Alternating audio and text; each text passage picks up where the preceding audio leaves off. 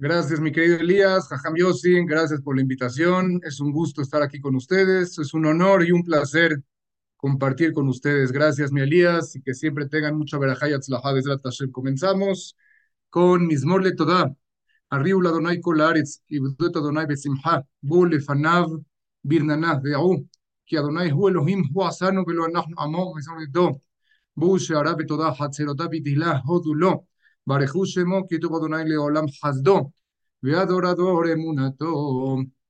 Es la que estas palabras de Hezuk sean para Atlahán de todo el Am Israel y para que haya shalom en Am Israel, Bezrat Hashem, y que haya briut y refugio lema para todo el que lo necesite. Amén, Bezrat Hashem. Como ya vimos en la publicidad, el tema que vamos a tratar de desarrollar la noche de hoy pide sin límites en tu tefila. Bezrat Hashem, vamos a aprender conceptos nuevos sobre lo que es la tefila, sobre cómo debemos de rezar, sobre qué tanto debemos de rezar y si podríamos llegar a pensar que rezar tanto puede ser bueno, puede ser malo. A lo mejor muchos piensan que estamos molestando a Dios de tanto que le pedimos. Vamos a desarrollar el tema y pienso que vamos a sacar bonitas enseñanzas, Besrat Hashem. Vamos a comenzar con una pregunta que la hace el Ramban Nachmanides hace aproximadamente 800 años. Sabemos que Moshe Rabbenu, y apenas lo leímos en las Perashiot pasadas, que Hashem le dijo a Moshe Rabbenu que él va a ser quien saque al pueblo de Israel de Egipto. Pero sabemos por la historia que ya nos contó el Midrash, que Moshe Rabbenu, cuando era pequeño, donde vivía en la casa de Paró, del faraón, en el palacio, Paró, el faraón, se dio cuenta que este bebé, que era Moshe Rabbenu, mientras todavía era un pequeñito, una vez le tomó su corona y Paró se asustó, a lo mejor él me va a quitar mi reinado, mi corona. Y Paró le hizo una prueba. Puso en el piso junto al bebé, junto a Moshe Rabbenu, unos carbones sirviendo y puso su corona y a ver qué iba a hacer Moshe Rabbenu y sabemos lo que dice el Midrash, que Moshe Rabenu iba a tomar esa corona real, pero el malaj, el ángel, lo movió y en vez de tomar la corona para que el faraón no se dé cuenta, tomó ese carbón hirviendo, se lo, se lo puso en la boca y en ese momento Moshe Rabenu se quedó, no exactamente tartamudo, pero una, una manera de decirlo así, que no podía hablar bien entonces pasaron algunos años y Hashem Baraj le dijo a Moshe Rabbeinu, Moshe, tú vas a ser quien salve al pueblo de Israel. Y Moshe Rabbeinu, ¿qué le dice? Lo is de Barim Anoji. Yo, yo no soy una, una persona de palabras. Yo no sé hablar bien.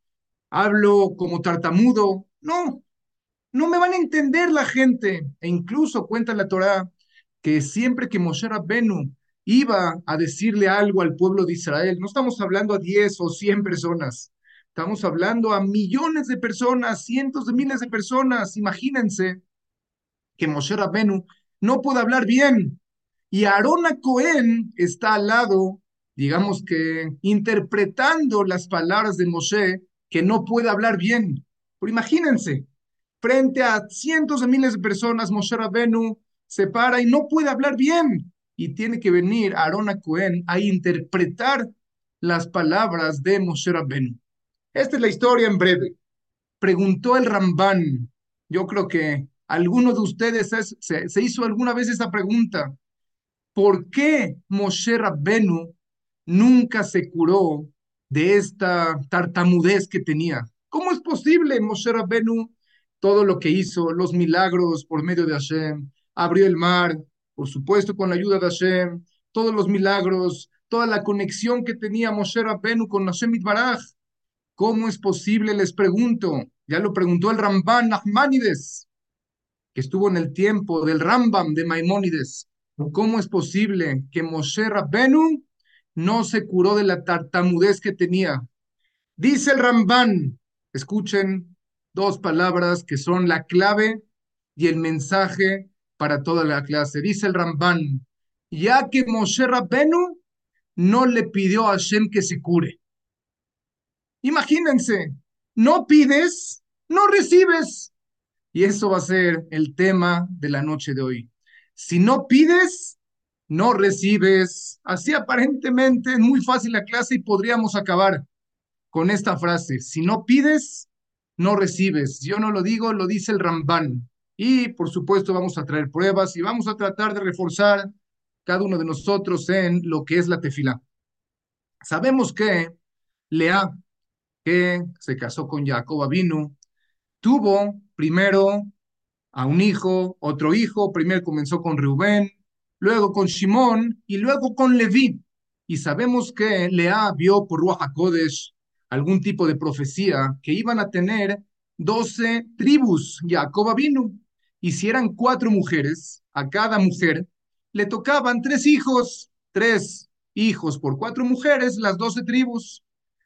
Pero, ¿qué sucedió? Que Lea tuvo a un cuarto hijo, que es más, aparentemente, de lo que le correspondía. Tenía que tener tres hijos y al final tuvo cuatro.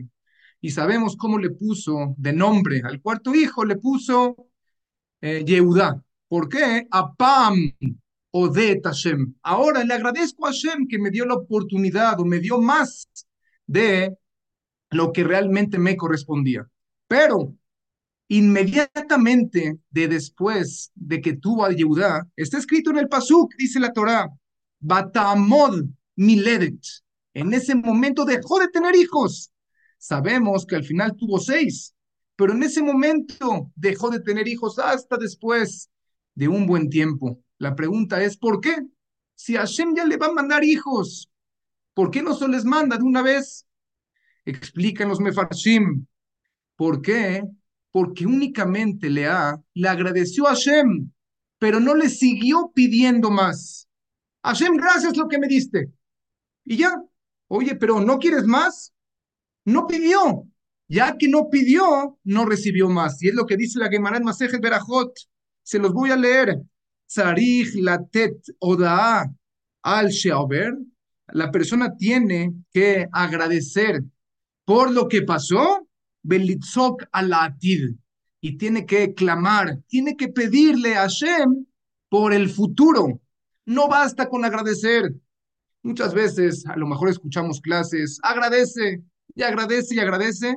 Por supuesto que hay que agradecer y yo también les digo que agradezcamos.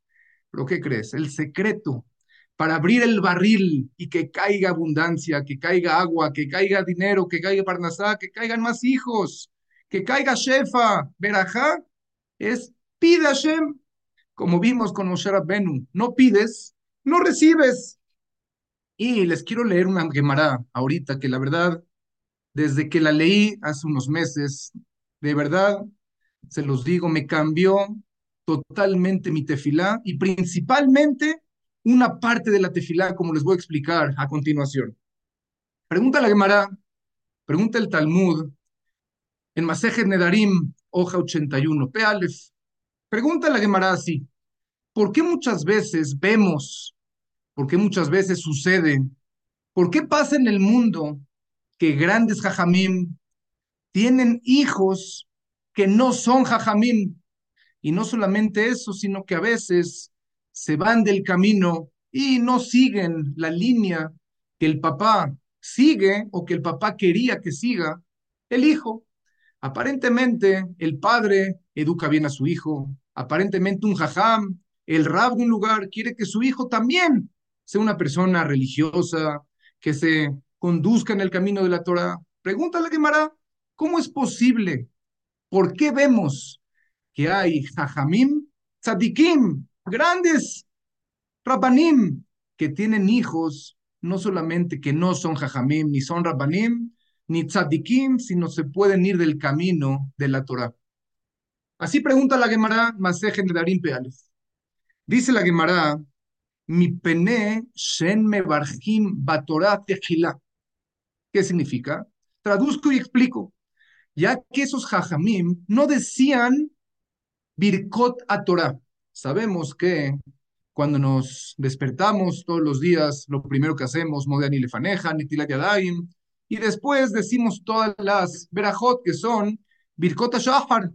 Las últimas tres verajot que nosotros decimos se llaman Birkot a Torah. Son esas tres verajot que decimos, número uno, por estudiar Torah. Es una mitzvah estudiar Torah, decimos verajá para estudiar Torah, así como decimos la verajá del Talet, litatef etzitzit, leaniach tefilim, lealdigner, shel Shabbat, etc. Esa es la verajá que decimos al dibre Torah. Después viene una verajá que yo creo de verdad les va a cambiar la mentalidad después de escuchar esa explicación, que nosotros decimos. Es una tefilá que nosotros le hacemos a Hashem, donde le pedimos a Hashem que la Torah, el estudio de la Torah, todo lo que leamos, todo lo que escuchemos, todos los libros que leamos de Torah, se nos haga dulce la Torah, que nos guste, que de verdad tengamos gusto por estudiar Torah. Y luego pedimos, le pedimos a Hashem que nosotros, nuestros hijos, los hijos de nuestros hijos, que sean conocedores de Hashem, que sean tzadikim, que sean estudiosos de la Torah, etc. Esto es Birkot Torah. Y después la última Baharban. Seguimos lo que estábamos diciendo. Todos nosotros decimos Birkot Shahar y Birkot Torah. ¿Cómo es posible que me diga el Talmud la Gemara por qué hay jajamim que no tienen hijos también de jajamim, sino incluso salen del camino, ya que esos jajamim no dicen Birkota Torah. Así dice la Gemara, mi pene shen me barjim Torah tefila. Así dice la Gemara. Y yo les pregunto, ¿acaso no dicen Birkota Torah? Si nosotros, personas medianas, personas como todos, decimos, ¿acaso esos jajamim no decían? Dice Rabagalinsky, escuchen qué gran, gran mensaje. Dijo Galinsky, trajo las palabras de Rashi sobre lo que se estudiaba en el tiempo de antes. Habían grandes, grandes jajamim como Rabbi Shimon, Behaberav, dice ahí la Gemara, que eran jajamim tan, tan, tan elevados, que tanto estudiaban Torah, estaban incluso exentos de hacer tefilá. No decían shahrit, no decían minha, no decían arbit, ¿Por qué? Porque están estudiando Torah. ¿Cuál era el problema? Que estos jajamim, tan elevados, tan grandes que eran, no decían shahrit y automáticamente tampoco decían Birkot Shahar. Entonces, dice Rab Galinsky algo impresionante.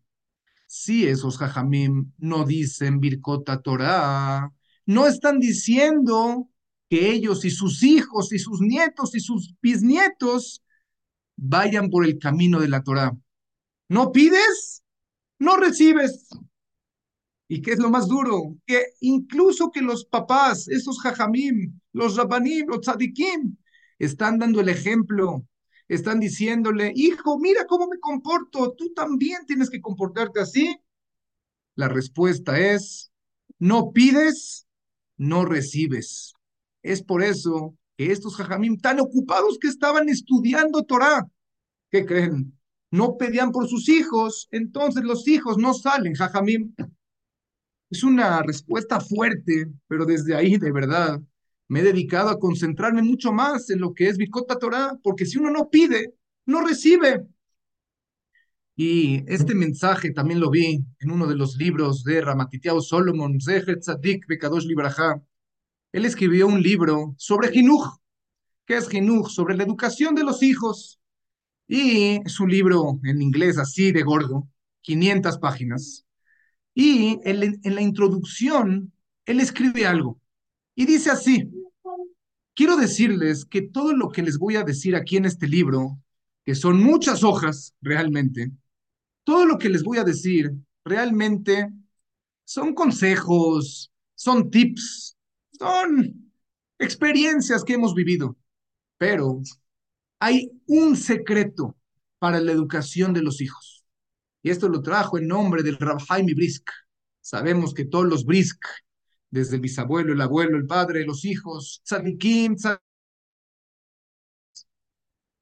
Así dijo Rabentiteo Solomon en Rome de Rahaim y Brisk. Les voy a decir un secreto. Todo lo que escribí en el libro son experiencias y consejos de segundo plato. Pero hay una cosa que es el éxito para la educación de los hijos, que es hacerte tefilá por ellos. Pide por ellos que no pase una tefilá. Shahrit, Minja y Arbit. Mañana, Shahrit, Minja y Arbit. Pasado mañana, Shahrit, Minja y Arbit. Que no pase una tefilá toda tu vida. Que no pidas por tus hijos.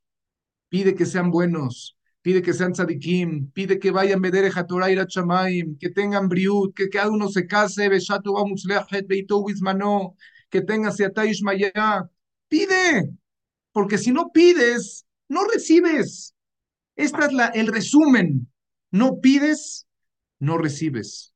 Si pides, si recibes, como vamos a seguir con pruebas de la Torah. Esto lo vemos muy claramente Sabemos que eran doce Shebatim, doce tribus, y una de las tribus era Leví, como ya mencionamos a Leví, Rubén, Shimón, Leví, y Leví, a diferencia de todos sus hermanos, que todos los hermanos tenían muchos, muchos hijos y muchos nietos, Leví únicamente tenía un hijo. ¿Cómo se llamaba este hijo? Hushim. Hushim. Pero este hombre, el hijo de Leví, Hushim, tenía un problema, que era sordo. Entonces, imaginemos la escena. Son 12 tribus, 11 tribus, hijos, nietos en cantidades tremendas. Y Leví tiene únicamente un hijo, con problemas. Tiene un problema en su, en su cuerpo, que es sordo. ¿Qué podríamos esperar del futuro de Leví, de Hushim, cómo van a ser sus nietos, etcétera. Entonces, ¿qué sucedió ahí? Perdón, me corrigen aquí, era Dan. Gracias, señor Daniel.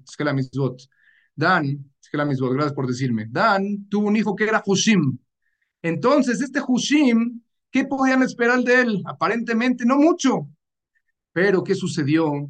Que la tefilá de Dan era sumamente grande, era con una cabaná, era con una concentración tan especial que después de muchos años la Torah nos cuenta que la tribu más numerosa, más exitosa, más cantidad, ¿de quién fue?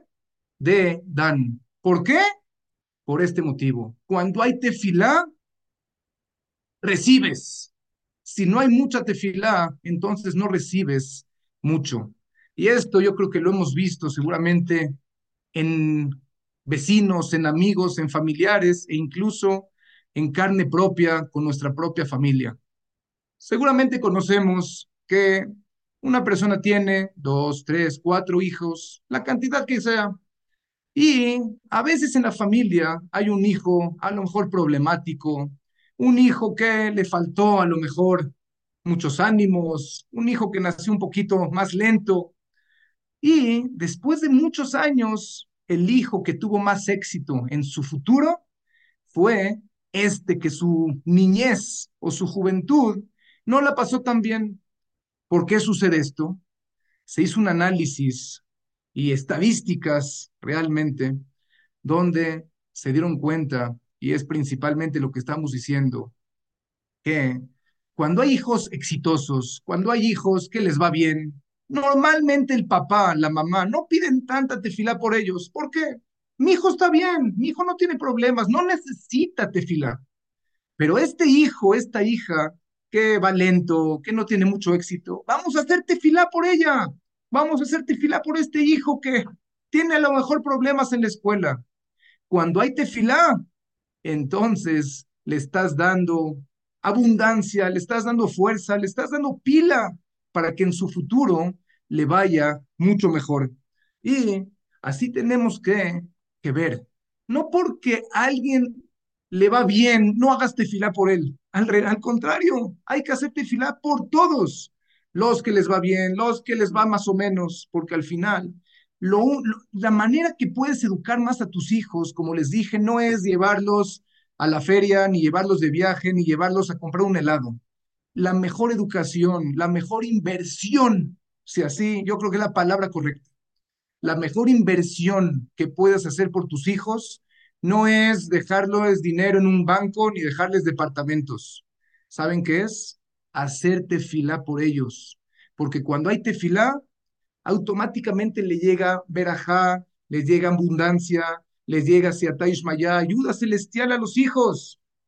Pero ¿qué creen? Si no piden, no reciben. Y si pides, vas a recibir mucha verajá y mucha Siataish Maya del cielo hacia tus hijos.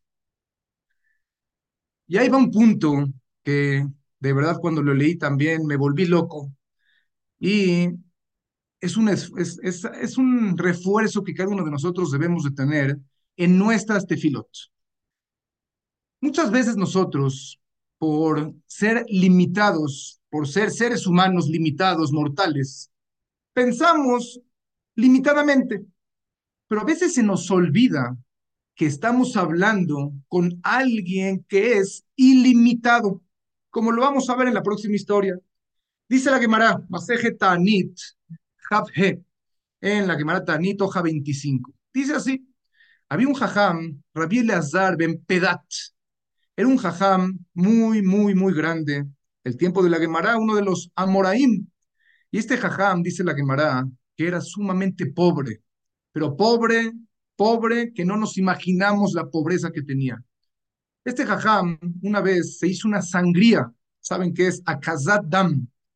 Una sangría es que una persona va y se saca sangre, no para donar, sino porque cuando alguien se saca sangre, en ese momento la sangre que sacó se tiene que renovar en el cuerpo y la sangre nueva que se va renovando es más limpia que la sangre que uno tenía.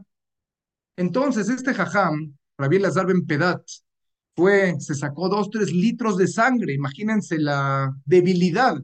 Uno cuando va a donar, que le sacan 450 mililitros de sangre, está débil y nos dan la manzana y el jugo de naranja y el jugo de manzana. Imagínense dos, tres litros de sangre, la debilidad algo impresionante.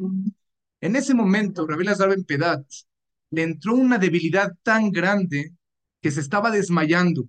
Necesitaba algo de comer y por la pobreza que tenía este jajam, no tenía absolutamente nada para comer. Este jajam, buscando qué comer, encontró un pedacito, un diente de ajo.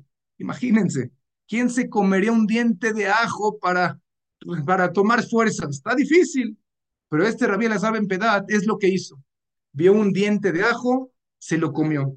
Después de que se lo comió, no sé si por el asco o por la debilidad, cayó y se desmayó. En ese momento, Rabí Elazar en Pedad tuvo una plática, digamos, cara a cara en el sueño con Hashem, con Dios. Y le preguntó Rabí Elazar ben Pedat, Hashem, ¿hasta cuándo voy a ser tan pobre? Ya no puedo más. Hashem le dijo, mi querido Rabel Azar Ben Pedat, mira, si quieres, vamos a hacer un trato. A ver, imagínense platicar con Hashem y que te conteste y entablar una plática. Le dijo, a ver, mi querido Lazar Ben Pedat, si quieres, si así gustas, voy a destruir el mundo completo, toda la tierra la destruyo, vuelve el mundo a estar como estaba al principio de la creación, Toubabou, que no había nada, vuelvo a crear el mundo, que pase en otros dos mil, tres mil años, y naces tú de nuevo. Y dice la Gemara, Ulay, y a ver, si naces con buena suerte. Así dice, a ver si naces con buena suerte. En ese momento, Rabí Lazar Ben Pedat dice, ¿qué hago? Es mucha molestia, ¿no? Para Hashem hacer todo eso por mí. Y le dice, Hashem, te voy a preguntar algo. ¿Los años que he vivido han sido la mayoría o la minoría de los años que voy a vivir en toda mi vida? Le dijo Hashem, la verdad, ya has vivido la mayoría de los años, ya te quedan pocos años de vida. Entonces le dijo Rabbi Lazar entonces Hashem, no te molestes y ya dejamos la vida así como está y yo sigo con, con esto. Hashem le dice, bueno, por aceptar no destruir el mundo, te voy a dar algo. Te voy a dar, le atir la voz en el mundo venidero que tú vas a tener un espacio muy grande allá. Te voy a dar, así dice la Gemara, 13 Shalosh Esren Naharot Shel Shemen Afarsemon. Te voy a dar 13 ríos de perfumes, de aceites perfumados. ¿Qué significa exactamente? No sé. ¿Qué hay en el Shamaim? ¿Qué hay en el Ganeden? ¿Qué hay en el Olamapa? No sé. Pero dice, la Gemara dice que era algo muy especial. Rabbi en Pedat, yo cuando leí la Gemara, tendría que decir, Hashem, gracias. No esperaba tanto. Escuchen el mensaje que les quiero transmitir para que se lo queden. Yo, yo me lo quedé y Baruch Hashem todos los días así pido. Rabbi Lazar en Pedat le dijo, Hashem, solamente 13 ríos, ¿por qué no más? Hashem le contestó todavía en vez de decirle cállate la boca, le dijo, bueno, si te doy más, ¿qué le va a quedar a los demás jajamim tan grandes como tú? Llegó Rabbi Lazar en y le dijo una frase que se la tienen que guardar en su corazón desde hoy toda la vida. Le dijo Rabbi Lazar en Pedat, Hashem, ¿acaso estoy hablando con alguien limitado? Estoy hablando con alguien ilimitado. Estoy hablando contigo, Hashem, que no tienes límites. Estoy hablando con Hashem, que es el Melech Haolam. Estoy hablando con Hashem, que es el patrón del mundo, que puede hacer cosas que nuestra mente no nos imaginamos. Estoy hablando con el creador del universo. Estoy hablando con el creador de todas las galaxias. Estoy hablando con el que me está dando ahorita la fuerza para poder vivir. ¿Cuál es el problema? El problema es de nosotros. Que nosotros pensamos limitadamente porque nosotros somos limitados. Una vez me tocó presenciar que una persona tuvo un accidente y el doctor, ya saben, a veces fríos y un poco apáticos los doctores, le dijo a la familia, la verdad, temo decirles, pero ojalá pueda caminar su pariente. La familia, ¿qué puede esperar? La familia, ¿qué puede decir? Entonces la familia, organizando cadenas de tejilim, ¿para qué? Para que ojalá este hombre pueda apenas caminar. ¿Cuál es el problema? Que el doctor, o a veces la situación en el mundo, nos hace pensar limitadamente y no entendemos que para Hashem no hay límites. Y para Dios, que es el creador del mundo, del universo, de cada uno de nosotros, Hashem puede hacer todo absolutamente, pero con una condición, que se lo pidas. Si no se lo pides, ¿por qué Hashem te lo va a mandar si no se lo estás pidiendo? ¿Que acaso era difícil para Hashem curar a Moshe Rabbenu de la tartamudez? Para Hashem no hay imposibles, ni cosas difíciles, ni cosas limitadas. Hashem es ilimitado y puede hacer todo ilimitadamente. El problema, ¿dónde está? En nosotros, que no pedimos, que no creemos que Hashem puede hacer absolutamente todo. Y si no lo creemos, entonces, ¿por qué Hashem lo va a hacer si no se lo pedimos? Y saben ustedes, hay un pasuk en Tehilim que dice, Arjep pija va amaleu que significa ensancha tu boca y te la voy a llenar. Así es el Teilim. Rashi, de los comentaristas principales que vivió hace 800 años, uno de los Rishonim, Mefarshim de toda la Torah, de la Gemara, del Tanaj, dice tres palabras. ¿Qué significa Arahep Pija Amaleu? Dice algo impresionante, impresionante. Lishol Kol Tabateja. Pide todo lo que desees. Arje pija va amaleu. Ensancha tu boca, abre tu boca. No te limites en pedirle a Hashem, porque Hashem es ilimitado. Lishol kol abateja. Recuerden estas tres palabras. Pide todo lo que tu corazón desee. ¿Qué quieres? Quiero muchas cosas. Pues pídelo.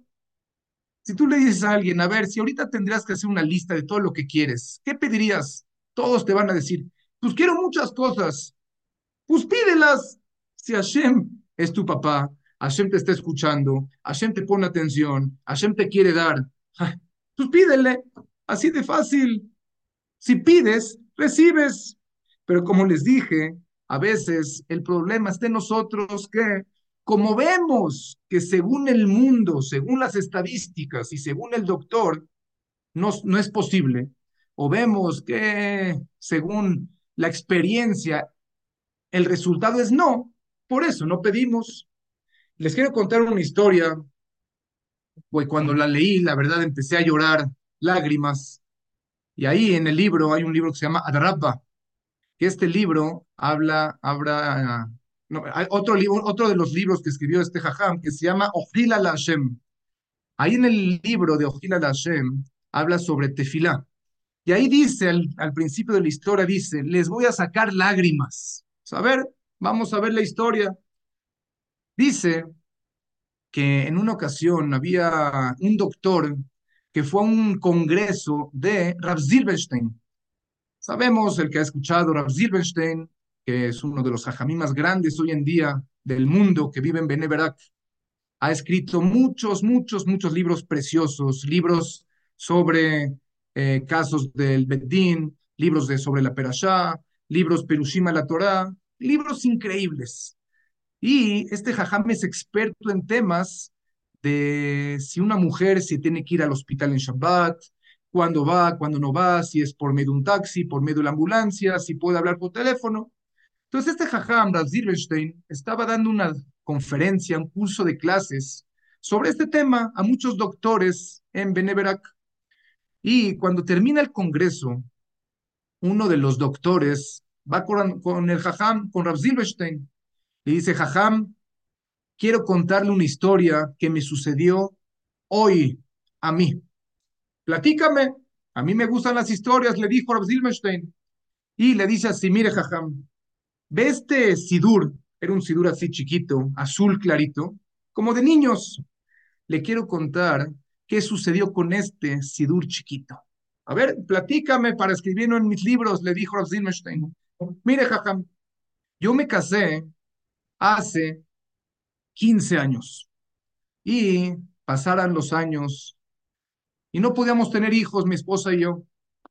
Pasaba un año, dos años, tratamientos y doctores y íbamos a otro país y otro doctor, otras opiniones. Pasaba el tiempo, cuatro, cinco, ocho, diez años, hasta que vimos que no hay manera y una de esas, uno de los doctores nos dijo que ya sea él o ella, no dice ahí exactamente quién, no podía tener hijos. Era estéril, era estéril él o ella. Entonces ya las tefilot, por supuesto, bajaron y las tefilot de alguien que es estéril o que la mujer es estéril, ya la experiencia nos dice que no pueden tener hijos. Entonces, después de 10 hijos, después de 10 años, estos hombres, el hombre y la esposa, decidieron adoptar un hijo y fueron a hacer todo el trámite, toda la compañía de la adopción fueron a su casa, temas sociales, temas económicos. Al final, le dijeron que esta pareja sí es apta para poder adoptar un hijo y después de unos meses le hablaron, señores, su hijo ya nació, vengan por el hijo. Y este hombre, su esposa, fueron a la casa de adopción y vieron al bebé y al final le dijeron, tomen, que tengan mucho éxito, van a ser ustedes unos buenos padres. Y esta pareja sale con su, con su hijo adoptado y llegan a su casa y le dieron una buena educación y lo atendieron perfectamente bien, lo metieron el en una yeshiva, donde estudiaba Torah perfectamente muy bien. Cuando este niño adoptivo tiene cinco o seis años, en la escuela hay una actividad que se llama Mesibat Asidur. ¿Qué es Mesibat Asidur? Es, digamos que una fiesta, una actividad donde le regalan un Sidur a todos los niños. ¿Para qué?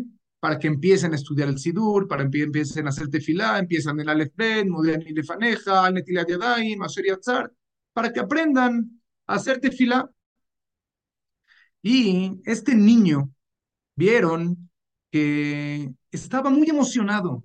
Los papás vieron que este niño estaba feliz de la vida, estaba con su sidur, cantando, bailando, se lo enseñaba a sus tías, a sus abuelitos, a sus amigos. Miren, miren mi sidur, miren mi sidur. Y los papás veían que estaba como que demasiado emocionado, más que todos. El papá le pregunta, mi querido hijo, la verdad, sé que estás emocionado, pero ¿por qué tanta emoción? Como todos, ¿no? Es un sidur, vas a aprender a rezar poco a poco. Y dijo, papi, te voy a explicar. Mira, papi, mira, mami, yo he visto que todos mis amigos, todos, tienen hermanitos y tienen hermanitas. Y yo no tengo ni un hermanito, ninguna hermanita. Hoy tengo la posibilidad con este Sidur de pedirle a Hashem que me mande un hermanito y una hermanita. El Jajam que le está contando esto a Rav Zilbenstein, le dice, Jajam, Rav Zilbenstein, este Sidur hizo que hoy nazca mi hijo biológico. ¿Por qué? Por la tefilá de un niño, por la tefilá sincera, por la tefilá con emuná, con una tefilá de todo corazón. Pero es estéril. Hashem no es limitado. Hashem no se asusta porque él es estéril o ella es estéril. Hashem no le haces cosquillas, ni le puedes decir, Hashem, tú no puedes. No hay no poder, no existe la palabra no puede Hashem nada. Oye, pero lo vemos que es ilógico, vemos que no existe, vemos que no aplica, vemos que las estadísticas dicen que no, vemos que el doctor dijo que no. Hashem es el que manda, pero con una condición. Pide de todo corazón, esfuérzate, reza y una condición más. Valora y cree. Cree de verdad de todo corazón. Créelo. No es solamente de la boca para afuera. Créelo. Que Hashem es ilimitado y no hay, no puede Hashem, no hay. Y una prueba más grande todavía, donde pensaríamos que ya Hashem puede todo, pero a lo mejor hay algo que no puede. Cuando alguien muere, ya, ya murió. Escuchen la historia, algo impresionante, impresionante, impresionante. Dice la Gemara que Rebbi, Rabbi Yudan así, el autor de las Mishnayot, Estamos hablando hace 1800 años, en el tiempo de la Gemara. Rebbi, Rabbi así, Rabbenu Akadosh, dice la Gemara que estaba muy enfermo.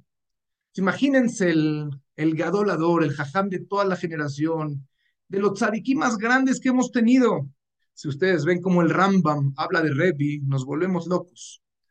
Pues dice ahí que Rebbi estaba en sus últimas y toda la gente comenzaba a rezar, cadenas de Teilim, y estudiaba la gente para refugiarse el de Repi, algo impresionante, toda la ciudad rezando por Repi.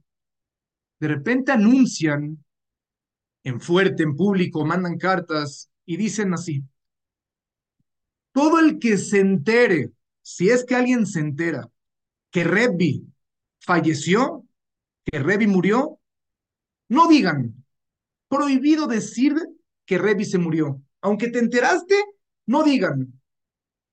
Y el que lo diga va a recibir un castigo muy grande. ¿Por qué? Porque si alguien se entera que se murió Revi, por supuesto que ya no hacen tefila. Pero pregunta la Gemara, pregunta a los Mefarshim. Pues es lógico, si alguien se murió, pues ya no hay que rezar. Dicen los Mefarshim, ¿qué creen? La tefilá es capaz, tiene la fuerza de revivir muertos. Imagínense. ¿Cómo ya está muerto? Sí, pero ¿qué crees? El que decide no es ni el aparato que mide las pulsaciones, ni es la estadística, ni es el doctor. El que decide es Hashem. Y si Hashem recibe 800 mil tefilot de toda la ciudad y recibe más teilim, Hashem incluso puede revivir a alguien. Imagínense hasta dónde debemos de pensar la, el, el grado de ilimitado que es Hashem. No tiene límites. Oye, pero la muerte, no, no hay más que la muerte. Perdón, para Hashem no hay ni eso. También puede revivir a alguien. Pero tenemos que creerlo. De verdad tenemos que sentir que así es. Y para lo cual vamos a pasar a otro tema que también es parte de lo mismo, que se llama valorar, creer de verdad que la tefilá funciona y no solamente pienses que Hashem solamente ve a los grandes tzadikim, Hashem solamente se encarga de cosas importantes, por así decirlo. Una vez estaba uno de los grandes admurim, de los grandes tzadikim, Rapinjas de Koritz, era un jajá muy, muy grande, donde una vez lo vieron sus alumnos que estaba haciendo tefilá, pero con una concentración sumamente grande, sumamente especial, hacia otro nivel. Y escucharon que decía, Mesharetet lota azov, que la mujer no se vaya, que la que ayuda no se vaya. Y todos pensaron, ¿a quién se refiere? La Mesharetet lota azov, la Oseret lota azov. Todos pensaron, se, se refiere a lo mejor a la Shejina, se refiere a la Simaot. ¿A quién se refiere? Entonces, en ese momento, el, el Rab, el les dice, yo no estoy pensando ni en la Shejina, ni estoy pensando en Knesset Israel, ni estoy pensando en todo lo que ustedes están pensando. Yo estoy pidiendo que nuestro apoyo, que trabaja en la casa, de servicio doméstico, no se vaya, porque nos ayuda mucho en la casa. Hay que pensar absolutamente en todo. Hashem organiza todo. Hashem quiere que le pidas. Hashem está esperando una palabra de ti, pero a veces se nos olvida y no pensamos en Hashem Itbaraj. Uno de los conceptos más importantes que incluye la tefilá es un concepto que se llama ribui tefilá. Ribui tefilá es, hay que alargar, hay que hacer mucha tefilá. Ribui es de más, hay que agregar tefilot, hay que rezar mucho, hay que pedir en cantidades grandes. Así como se ha escrito el pasú, Kave Hashem Hazak Beyametz Libeja, Bekave el Hashem. ¿Qué significa? Kave Hashem, confía, espera Hashem. Ten pendiente que Hashem te va a ayudar y refuérzate. Y si ves todavía que no llega lo que has pedido, sigue Bekave Hashem, sigue confiando y pidiendo que Hashem te va a ayudar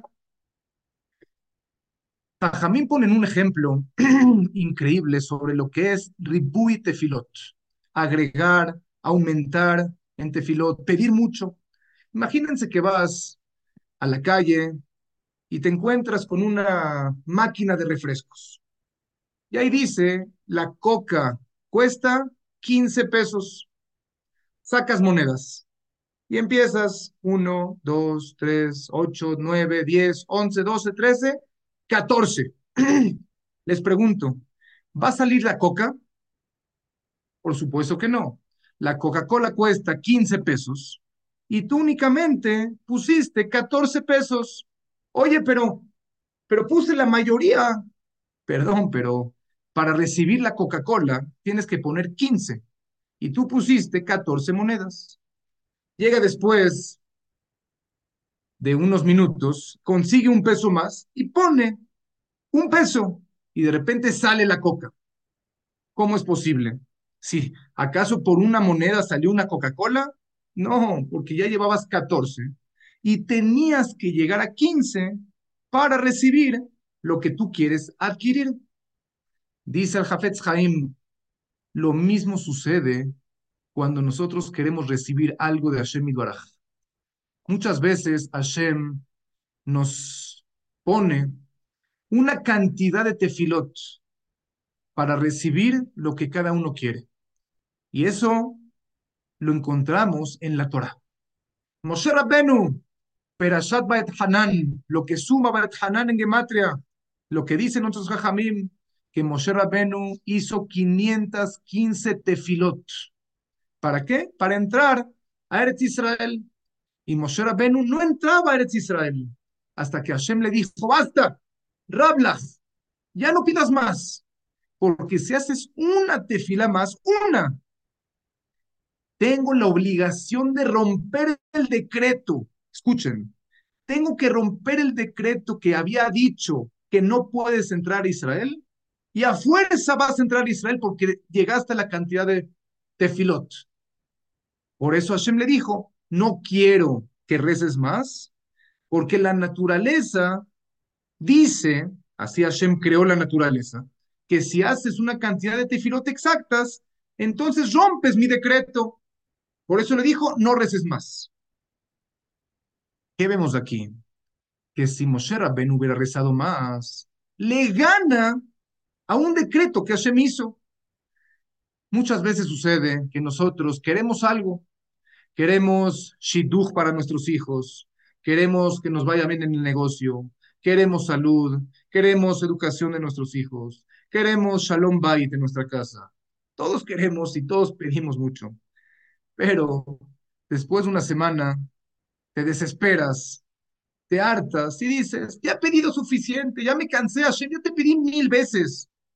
Has pedido ocho veces. Moshe Rabbenu pidió 515 veces y ¿qué creen?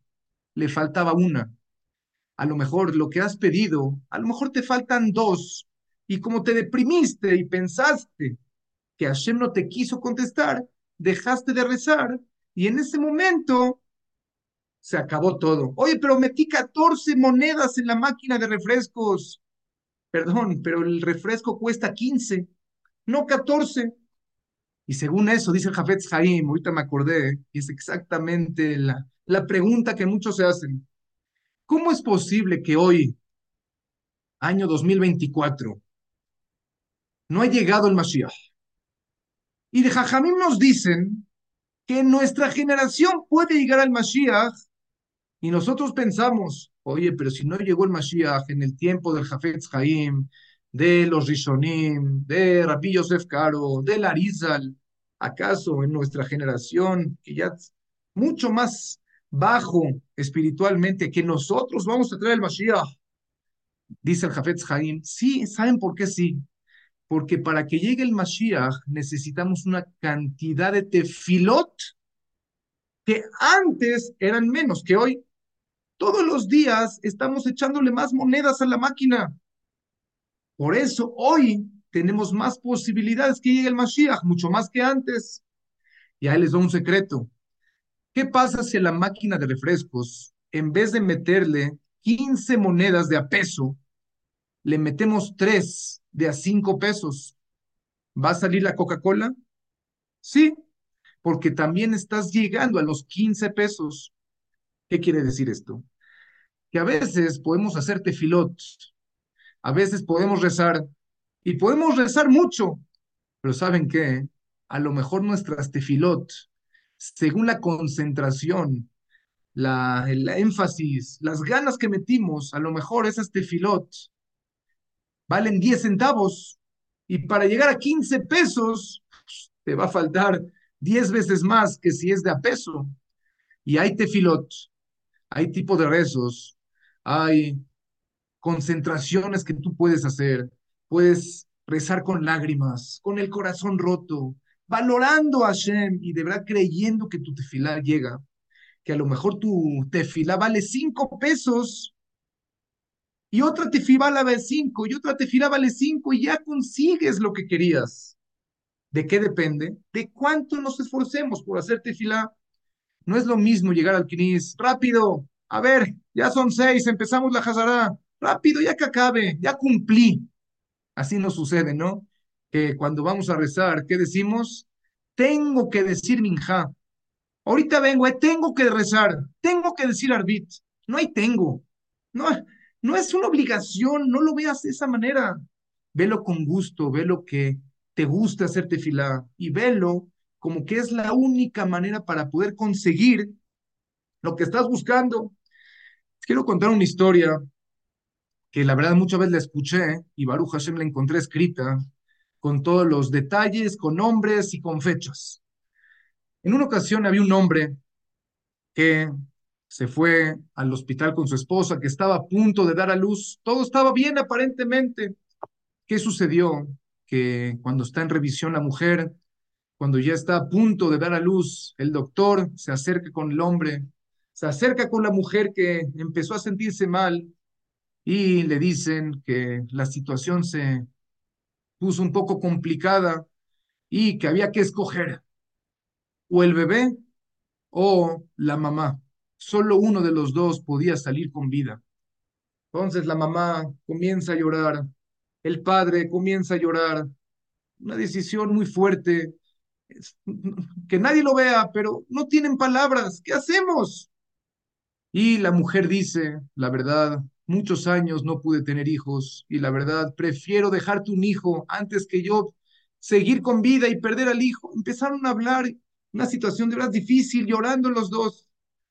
El hombre dijo, yo no puedo tomar una decisión. Voy a ir ahora con el Hazonish, Rabbi Shayu Karelitz, famoso Hazonish. Y el doctor le dijo, señor, tiene que tomar la decisión ahora, no en media hora. Ahorita vengo. Le doy 25 minutos para que me diga la respuesta. Si no corre más riesgo, su esposa y el bebé juntos. Ahorita vengo. El hombre fue corriendo con el famoso Hazonish y va y le dice, Jajam, le quiero platicar una situación que ahorita estamos viviendo. Y le platica que su esposa fue al hospital y la situación se puso complicada y que necesita una verajá del Hazonish. En ese momento el Hazonish le dice, no te puedo contestar ahora, voy a empezar a decir minja, vamos a hacer tefilá, ya son las dos de la tarde, vamos a decir minja. Jajam, necesito una respuesta. Reza conmigo y vamos a echarle ganas en la tefilá. Comienzan a hacer tefilat minja y el Hazonish lo vieron concentrado, una tefilá de todo corazón, con profundidad, con el corazón roto. Algo de verdad lo vieron otro nivel. Acabando Minja después de 20 minutos, 25 minutos, el hombre apurado, Jajam, dígame qué hago. El Hazonish le dice, platícame otra vez tu caso. Jajam, ya se lo dije hace 20 minutos. Mi esposa está en el hospital y el doctor nos dice que se va a salvar o el bebé o la esposa. El Hazonish le dice a este hombre, regresa al hospital y dile al doctor que el bebé va a estar bien y la señora, tu esposa, va a estar bien. Jajam, hace 20 minutos me dijo el doctor que es o ella o él. En ese momento el Hazonish le dice una palabra. No es la misma situación antes de Minja que después de Minja. Mismo. Antes de Minja era una situación de peligro, pero después de Minja, al haber hecho una tefilá con tanta cabana, al hacer una tefilá de tanto corazón, ya estamos viviendo en otra situación. Ve con el doctor y que todo va a estar bien. Este hombre va con el doctor. Doctor, así me dijo el Hazonish. ¿Qué me importa tu jajam? Doctor, revise todo, por favor. Revisa y el doctor se vuelve loco. ¿Qué hiciste? ¿A quién le rezaste? ¿Qué hiciste? ¿Qué brujería hiciste? Nada de brujerías. Pedí y lo tengo que recibir. Si no hubiera pedido, no lo recibo. Esas fueron las palabras del famoso Hazonish. Y para terminar, hay mucho que hablar, ya son las nueve. Una vez le preguntaron al famoso Balatania, Jajam, ¿qué dice la Alajá? A ver qué dice el Suhan Aruj. ¿Hasta cuánto tenemos que rezar? ¿Cuánto tiene que durar mi amidad? Unos dicen la amidad en tres minutos, otros en cinco, Otros exageran y la dicen en ocho minutos. ¿Qué tanto rezan? Dijo el Balatania. Escuchen la respuesta del Balatania. Dijo así. No hay un número exacto para ver cuánto tienes que rezar. Depende lo que necesites, es lo que tienes tú que hacerte fila. Si pides mucho, recibes mucho. Si no pides, no recibes. Esa es la enseñanza de esta noche.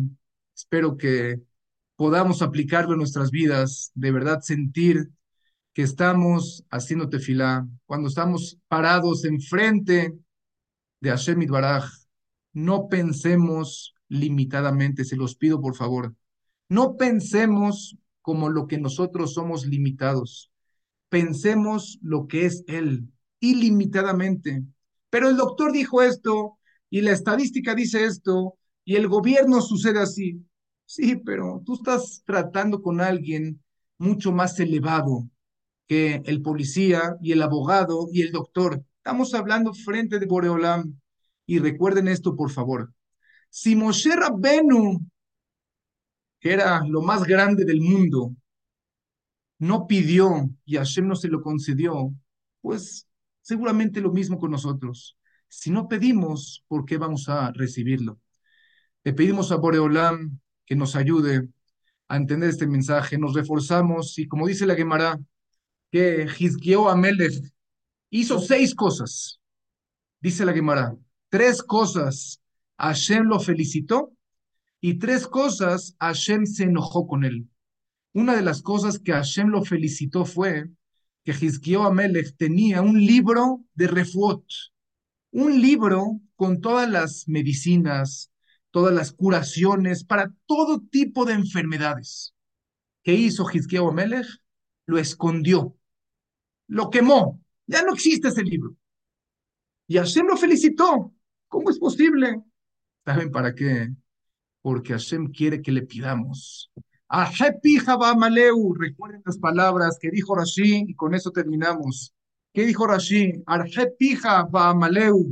Dijo Rashi, Lishol Kolta Abateja. Pide todo lo que desee tu corazón. No te limites, no seas codo en palabras. Cuando estés hablando con Hashem, piensa, estoy hablando con alguien ilimitado. Y ahora sí, la última frase. ¿Qué dijo Rabiel Azar en Pedat cuando le dijo a Hashem, mi querido hijo, te voy a dar trece ríos de Shemen a Farsemón? ¿Qué le dijo a Hashem? ¿Qué le dijo Rabiel Azar en Pedat? ¿Solamente trece? ¿Y qué le dijo? Oye, pero si te doy más, ya no le va a tocar más a los demás Jajamim. ¿Qué le dijo Rabiel Azar en Pedat? Y con esto acabamos. ¿Acaso estoy hablando con alguien limitado? Estoy hablando con alguien ilimitado como tú, Hashem. Entonces te pido más y más y más. Recuerden, si pides, recibes. Si no pides, no recibes. Gracias a todos por escucharme.